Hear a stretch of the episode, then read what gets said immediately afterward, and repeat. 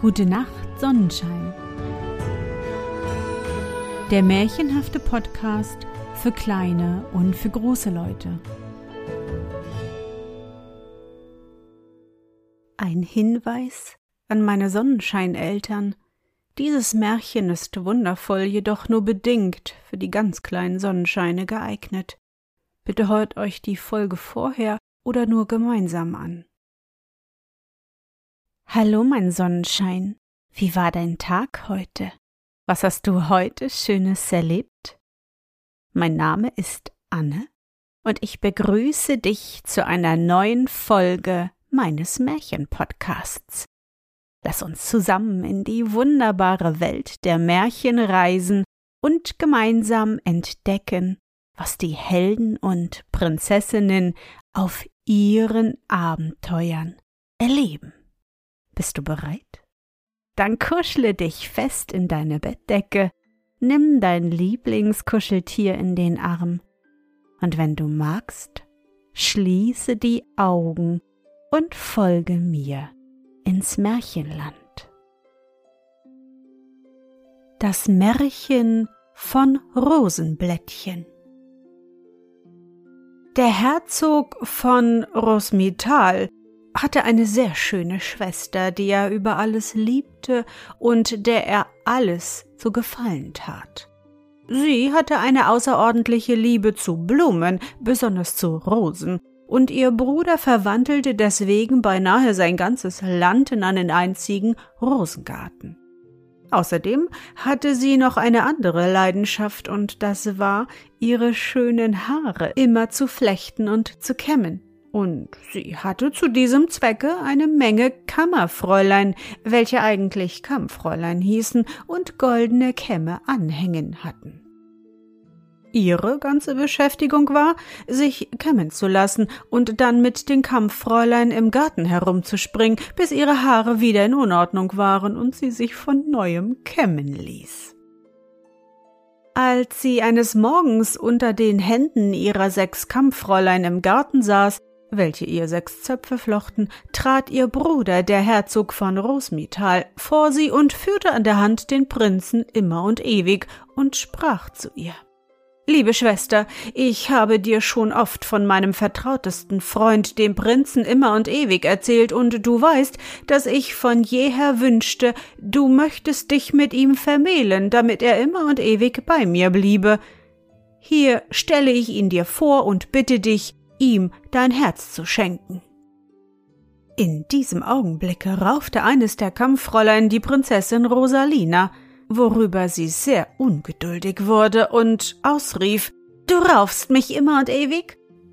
Das Kampffräulein entschuldigte sich fein, indem es sagte Ja, Prinzessin, der Prinz immer und ewig raufte euch, denn sein Auftreten hat mich zerstreut.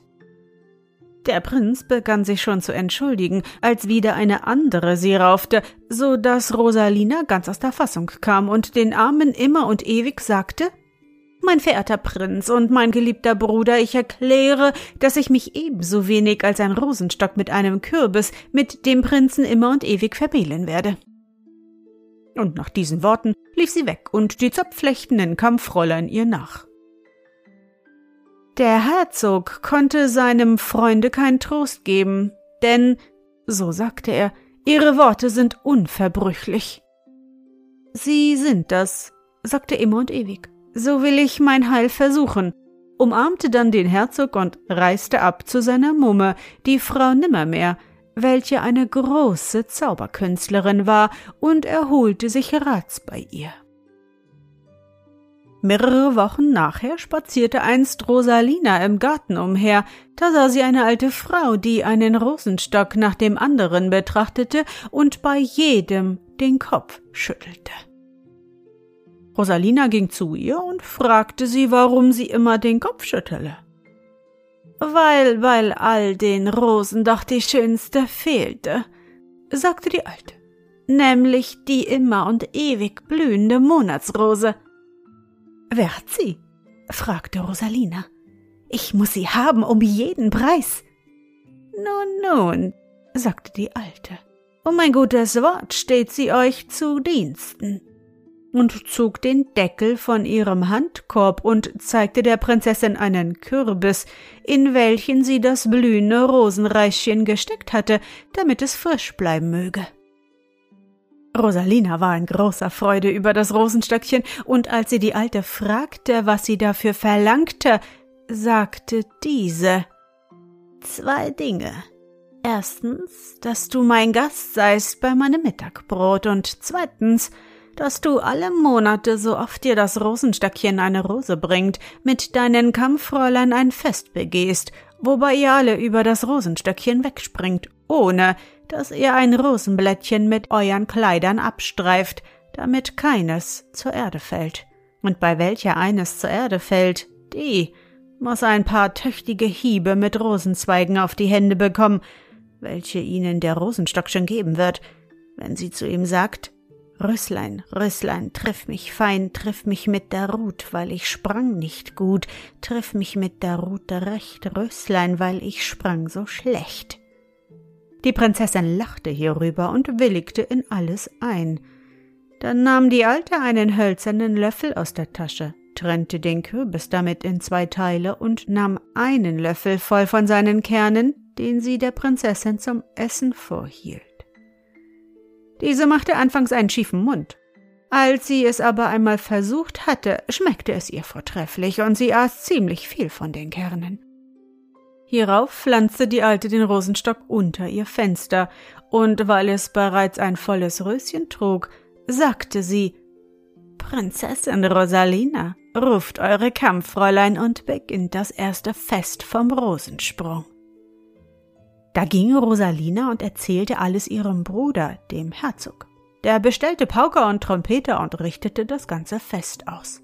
Als Rosalina und ihre Kampffräulein erschienen waren, losten sie, wer zuerst springen sollte, und es traf sich, dass Rosalina die allerletzte war. Manches Fräulein sprang glücklich hinüber, aber all jene, welche die Prinzessin gerauft hatten, da der Prinz immer und ewig um ihre Hand bat, streiften mit ihren langen Schleppen ein paar Blätter von der Rose ab und mussten ihre Hände mit den Worten Röslein, Röslein, triff mich fein, triff mich mit der Rut, weil ich sprang nicht gut, triff mich mit der Rute recht, Röslein, weil ich sprang so schlecht, dem Rosenstock darbieten, welcher ihnen zur Bewunderung aller Anwesenden mit seinen Zweigen ein paar tüchtige Hiebe über die Finger gab, dass ihnen das Wasser in die Augen kam.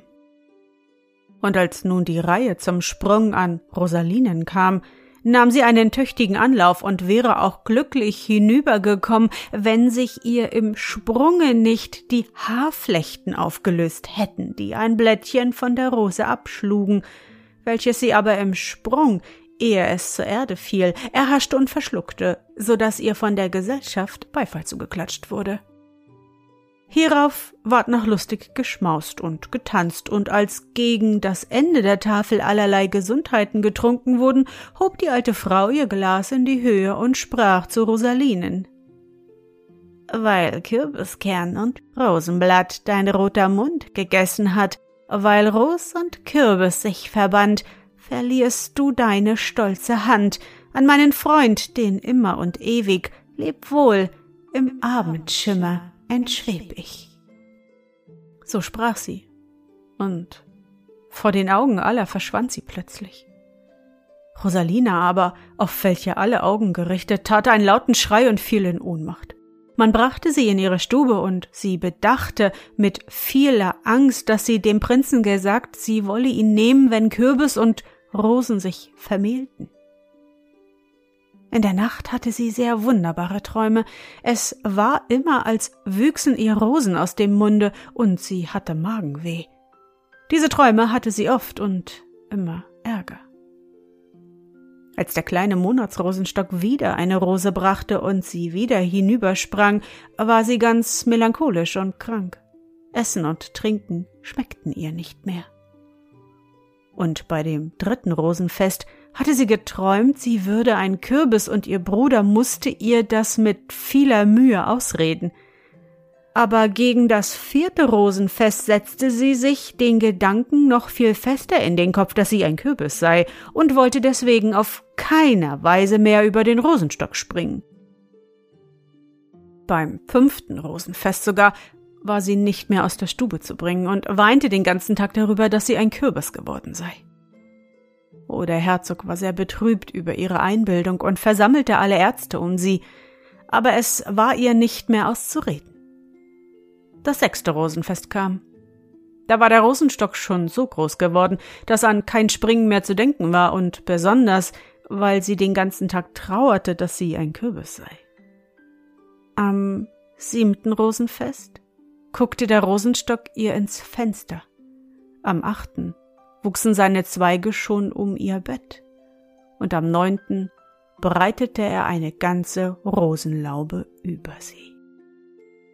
Da träumte sie so lebendig, sie sei ein Kürbis und müsse sterben, dass sie ihren Bruder zu sich rufen ließ, der mit Licht hereintrat.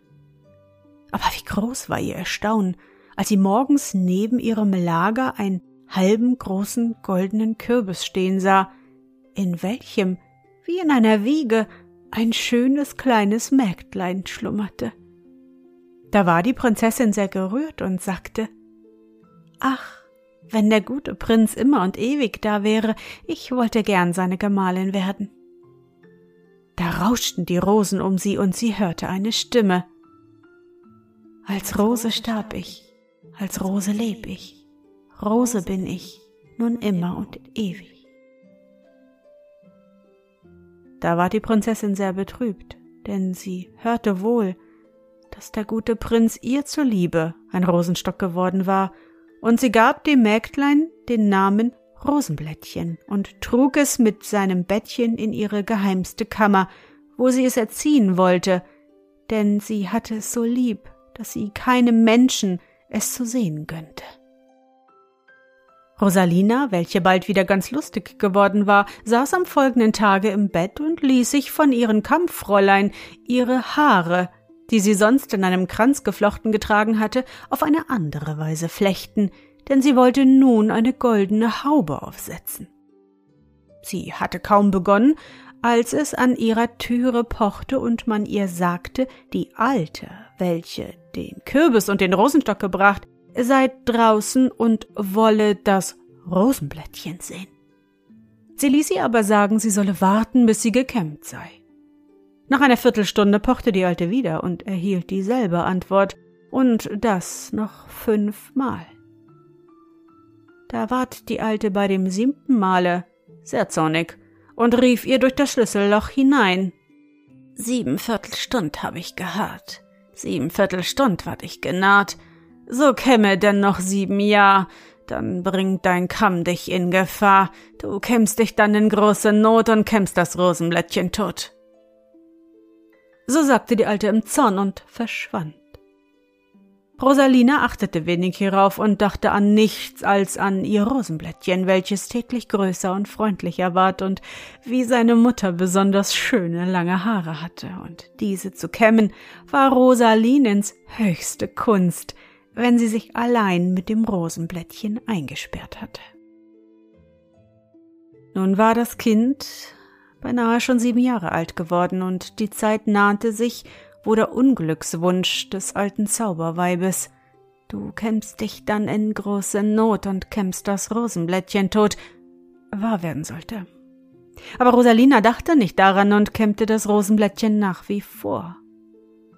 Und als sie nun einstens das Mägdlein zwischen ihren Knien hatte und ihm den spitzen goldenen Kamm durch die langen goldenen Locken zog, fühlte sie auf einmal einen großen Neid in sich erwachen, weil das Kind viel schönere Haare hatte als sie und sagte ungeduldig Ach, hättest du einen kahlen Kopf und ich hätte alle deine Haare im Zopf.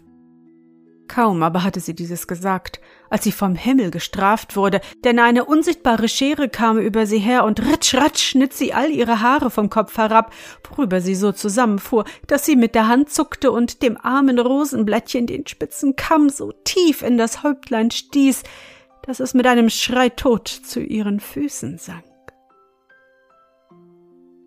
Da fiel der unglücklichen Rosalina der Zauberfluch der alten Frau ein, aber es war doch zu spät.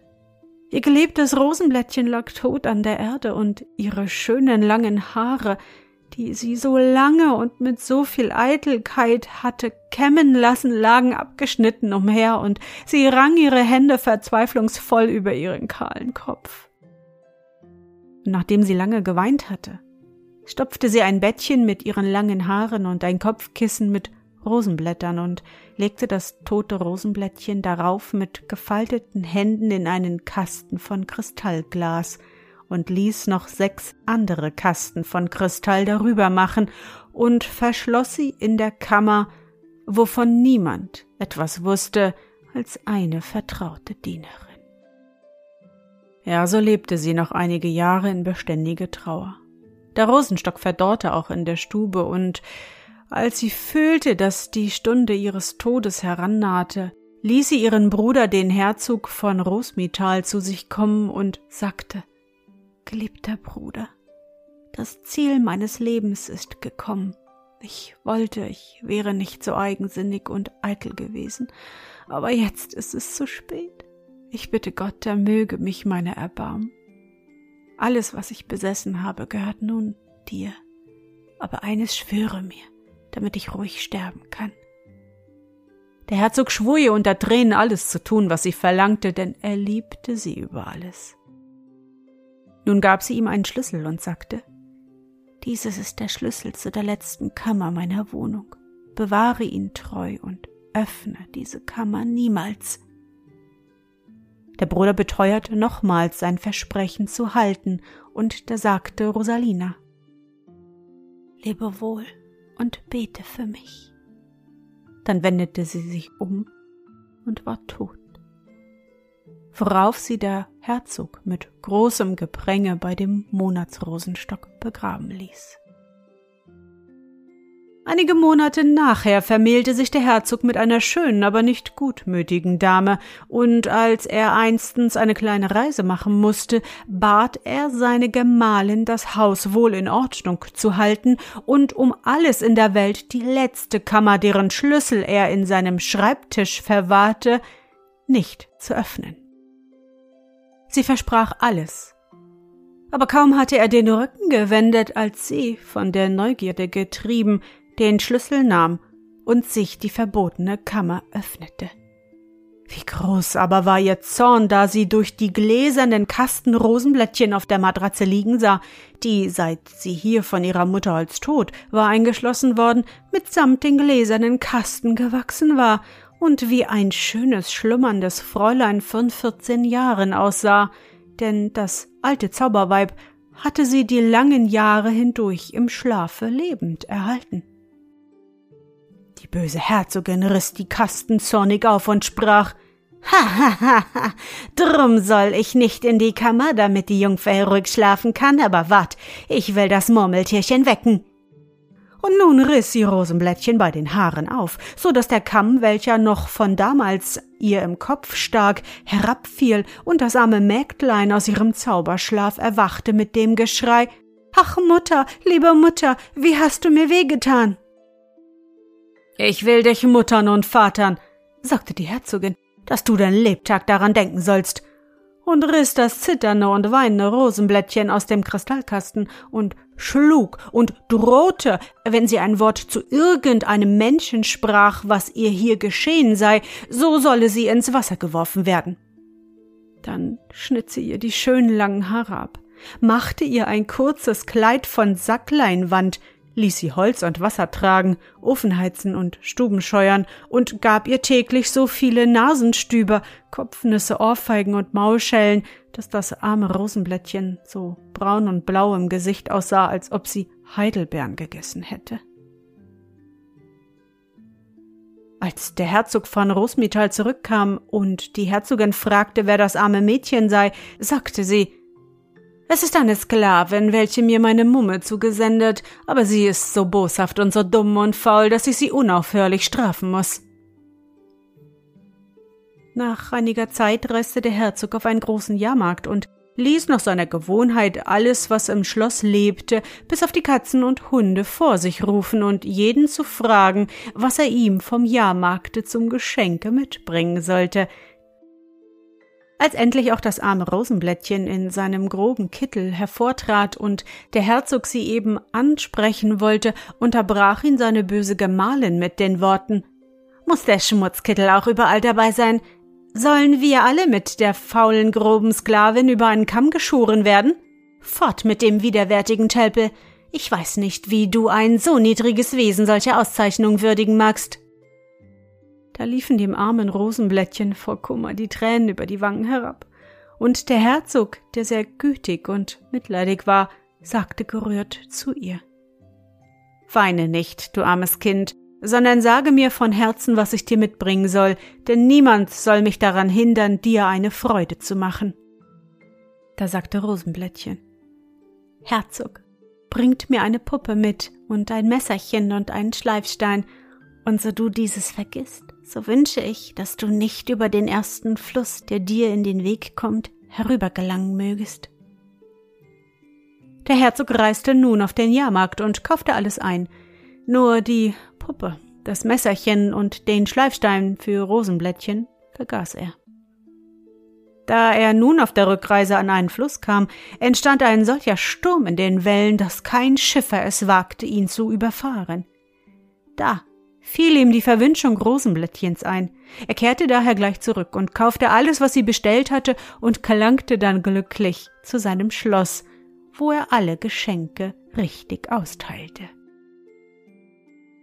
Und da Rosenblättchen ihre Geschenke erhalten hatte, trug sie alles in die Küche, stellte die Puppe auf den Herd, setzte sich vor sie hin und weinte bitterlich und begann ihr, gerade als ob sie eine lebendige Person wäre, alle ihre Leiden und Qualen, die sie von der Herzogin erdulden musste, der Reihe nach vorzuerzählen und sagte immer dazwischen Nicht wahr?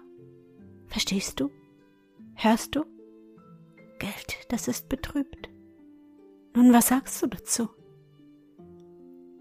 Als aber die Puppe nicht antworten wollte, nahm Rosenblättchen ihr Messerchen und wetzte es auf ihrem Schleifstein und sagte Puppe, wenn du mir nicht antworten willst, so steche ich mir das Messerchen ins Herz, denn ich habe keinen Freund auf Erden als dich. Da schwoll die Puppe nach und nach an wie ein Dudelsack, wenn man ihn aufbläst, und schnurrte endlich. Versteh dich schon, versteh dich schon, versteh, versteh, versteh dich schon viel besser als ein Tauber.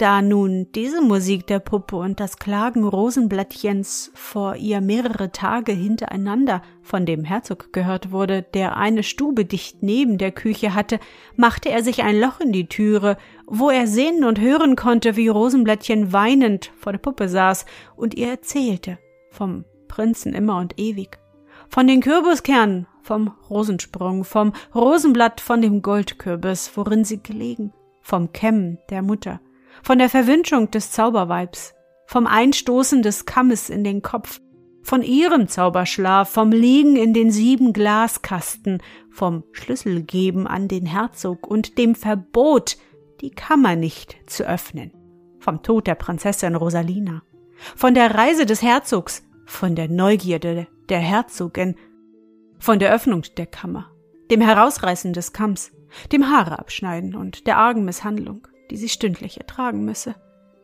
Und dann sagte sie wieder Antworte, oder ich bring mich um. Aber der Herzog sprang zur Türe herein und umarmte sie zärtlich als seine Schwestertochter und brachte sie aus dem Schlosse zu der Gemahlin seines Ministers, wo sie herrlich gekleidet und gepflegt ward. Da sie sich nach einigen Monaten wieder recht erholt hatte von den Qualen und schweren Arbeiten, welche ihr die böse Herzogin auferlegt hatte, ließ er eine prächtige Mahlzeit in seinem Schlosse anstellen, bei welcher er Rosenblättchen, die niemand mehr in ihrem Glanze erkannte, als seine Nichte mit erscheinen ließ. Nachtisch wurde ein Zuckerhaus aufgetragen und jedermann hätte gerne gewusst, wer darin saß. Da sagte der Herzog zur Herzogin. Wollt ihr das Zuckerhaus öffnen? Und sie tat es. Da lag die kleine Puppe darin in sieben Glaskästen, wie Rosenblättchen gelegen hatte. Und die Herzogin erschrak sehr und schlug vor Zorn die Glaskästen entzwei und riss die Puppe heraus. Aber die lief ihr weg und setzte sich auf Rosenblättchens Schulter und blies sich dick und dick auf wie ein Dudelsack und erzählte der Herzogin alle ihre Grausamkeiten ins Gesicht und ward immer größer und größer und stand endlich wieder als das alte Zauberweib auf dem Tisch und flog zum Fenster hinaus. Da ließ der Herzog seine böse Frau in eine Kutsche setzen und sie wieder zu ihren Eltern hinfahren, wo er sie einst hergeholt hatte. Das Rosenblättchen aber ward die Gemahlin eines vornehmen Prinzen und erhielt das ganze Herzogtum Rosmital zum Brautschatz, und da blühte der Rosenstock immer und ewig wieder auf. Und als Rosenblättchen einstens nachts den süßen Duft roch, trat sie mit ihrem Gemahl an das Fenster und sah ihre Mutter und die Kampffräulein über den Rosenstock springen, und der Prinz immer und ewig war auch dabei. Ach, rief sie aus. Liebste Eltern, Gott segne euch. Da riefen die von unten wieder herauf. Ach, liebste Kinder, Gott segne euch. Und verschwanden in der Luft. Da wurde Rosenblättchen sehr still und fromm und ließ sich eine Wiege machen wie einen goldenen Kürbis, und da bescherte ihr der Himmel einen kleinen Prinzen hinein, und der ja, der hat mir alles dieses für einen einzigen Pfefferkuchen erzählt.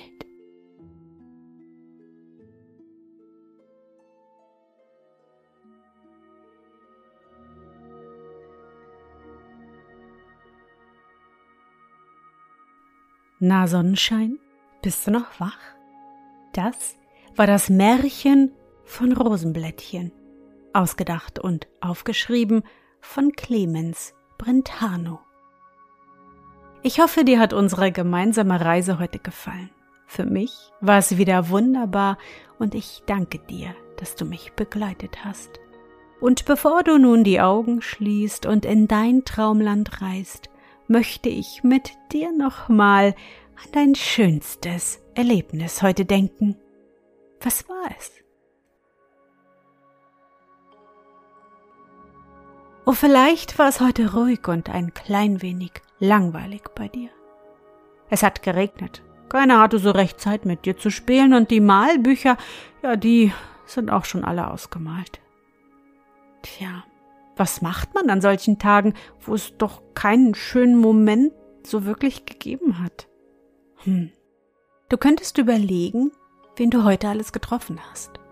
War jemand dabei, der dich angelächelt hat? Mama, Papa, deine Geschwister, Oma, Opa oder die nette Verkäuferin im Supermarkt. Das Lächeln eines Menschen, musst du wissen, ist nämlich super wertvoll. Es kommt aus dem Herzen der Person und ist mit viel Liebe bestückt und ist das wundervollste Geschenk, was es auf der Welt gibt. Denn ein Lächeln, das macht glücklich. Und morgen gibt es sicher wieder neue, tolle Momente zu erleben. Versuche dich an dein schönstes Erlebnis heute zu erinnern.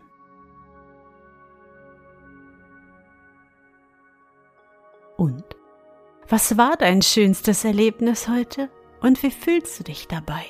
Suche dir auch heute wieder den schönsten Moment aus und präge ihn dir gut ein. Und wenn du magst, kannst du ihn auch malen oder im Zauberbuch aufschreiben. Und nun? Gute Nacht, Sonnenschein. Schlaf gut und träum was Schönes. Wir hören uns bald wieder.